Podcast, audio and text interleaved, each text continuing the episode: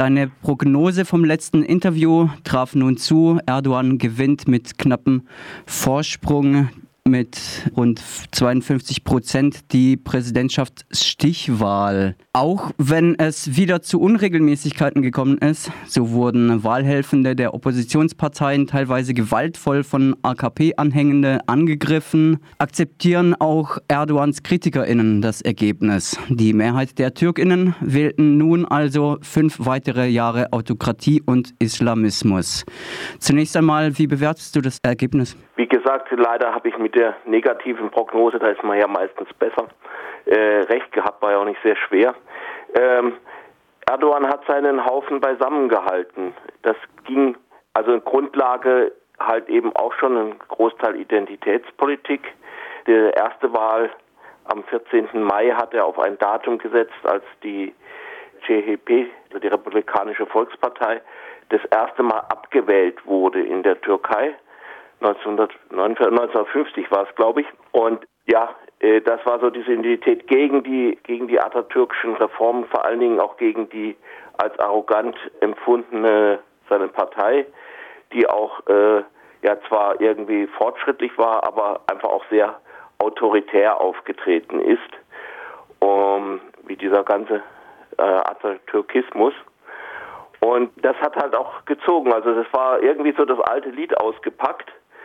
Und äh, weil jetzt der Oppositionskandidat auch gerade von dieser Partei war, hat es geklappt, seine Leute beisammen zu halten. Das andere, man hatte ja gedacht, das Erdbeben oder die schwere, die schwere Wirtschaftskrise würde ihnen schaden. Das war nicht, überhaupt nicht der Fall. Also jedenfalls das Erdbeben erkennbar nicht, weil die Erdbebengebiete nicht gegen Erdogan gestimmt haben.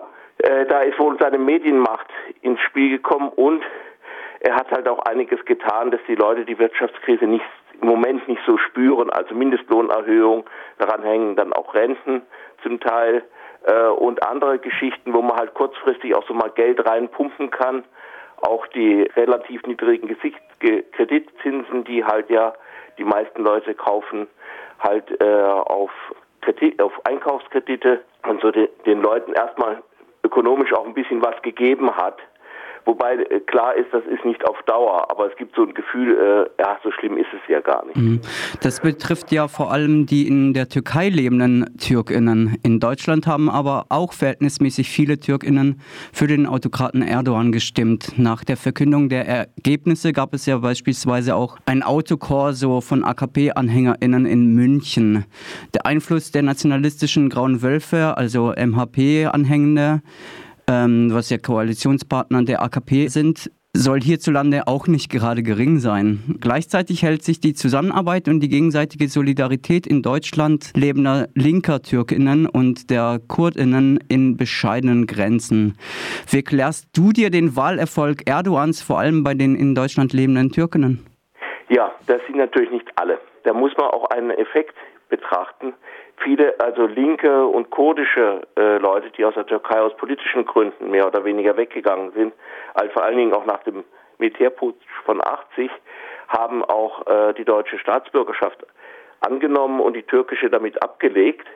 Die kriegen dann so eine, diese Mavi-Card, so eine Erlaubnis, in der Türkei auch wieder zu siedeln und so weiter, aber kein Wahlrecht zurück. Das heißt, sie haben Wahlrecht in Deutschland und nicht in der Türkei. Die, die das türkische Wahlrecht, die türkische Staatsbürgerschaft behalten, sind natürlich eher nationalistisch oder religiös orientiert. Und das ist schon mal ein großer Vorteil für Erdogan. Das ist auch so diese Naturalisierung oder Essentialisierung der Staatsbürgerschaft spielt da eine Rolle.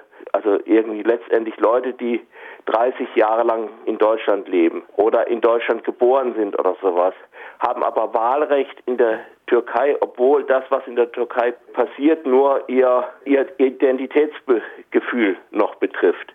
Hat gar keine direkten Auswirkungen in der Regel auf sie. Das ist halt so, das machen auch alle Länder so. Das ist eben dieser Quatsch, dass das, dass das Staatsbürgerrecht völlig von der Abstimmung, Abstammung bestimmt ist und nicht von der Gegenwart, nicht von dem Land, in dem man wirklich lebt, auf Dauer lebt. Mhm. Deutschland macht das auch nicht anders, also es ist kein speziell türkisches Problem, aber das hilft denen. Also mein Viktor Orban profitiert ja auch wesentlich von Stimmen aus dem Ausland zum Beispiel. Das hilft immer so nationalistischen Regimen, weil vor allem die dann zur Wahl gehen und nicht die in ihrer Umgebung angepassten. Was die Zusammenarbeit zwischen Linken und Kurden betrifft, ja gut, die äh, türkische Linke, ein Großteil davon ist halt auch nationalistisch und die Kurden sind nationalistisch, das beißt sich. Also dieses Mal ging es sogar noch relativ gut zwischen Kurden und Linken, aber eigentlich ist es so, dass die Kurdinnen und Kurden die CHP äh, ablehnen und umgekehrt. Da hat es immer wieder mal Annäherungen gegeben und Zusammenarbeit, das, das ist auch nicht schlecht. Aber das im Grunde können die beiden Lager mit, miteinander nicht. Mhm. Stichwort nationalistische Töne. Kemal Kilicdaroglu hatte im Wahlkampf vor der Stichwahl diese auch teilweise angeschlagen, offensichtlich um die Stimmen des ausgeschiedenen dritten Kandidaten aufzufangen. Gleichzeitig meintest du ja auch, dass die Chancen gering stehen, dass Nationalistinnen einen quasi Sozialdemokraten wählen würden. Hat sich Kilic Darolo da verzockt? Ordnest du das als Verzweiflungstat ein oder wie bewertest du das? Ich würde auch sagen, das ist so eine Art Verzweiflungstat, die die Leute noch zu kriegen. Das erlebt man ja also jetzt hier auch so.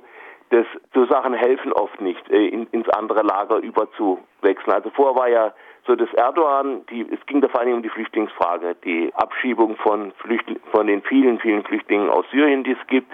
Da war erstmal Erdogan vorne mit diesem, dass er das wollte und dann hat das Kılıçdaroğlu übernommen, aber das ist halt auch die Frage der Glaubhaftigkeit. Er ist da halt, weil er das sonst nicht sein, sein Stil ist, ist er da nicht viel glaubhaft, nicht sehr glaubhaft. Und deswegen bringen solche Versuche, so im, im, im feindlichen Lager Stimmen zu kriegen, die bringen in der Regel nicht viel wenn überhaupt. Und dann hat umgekehrt Erdogan hat das dann umgedreht und hat Kılıçdaroğlu deswegen äh, kritisiert.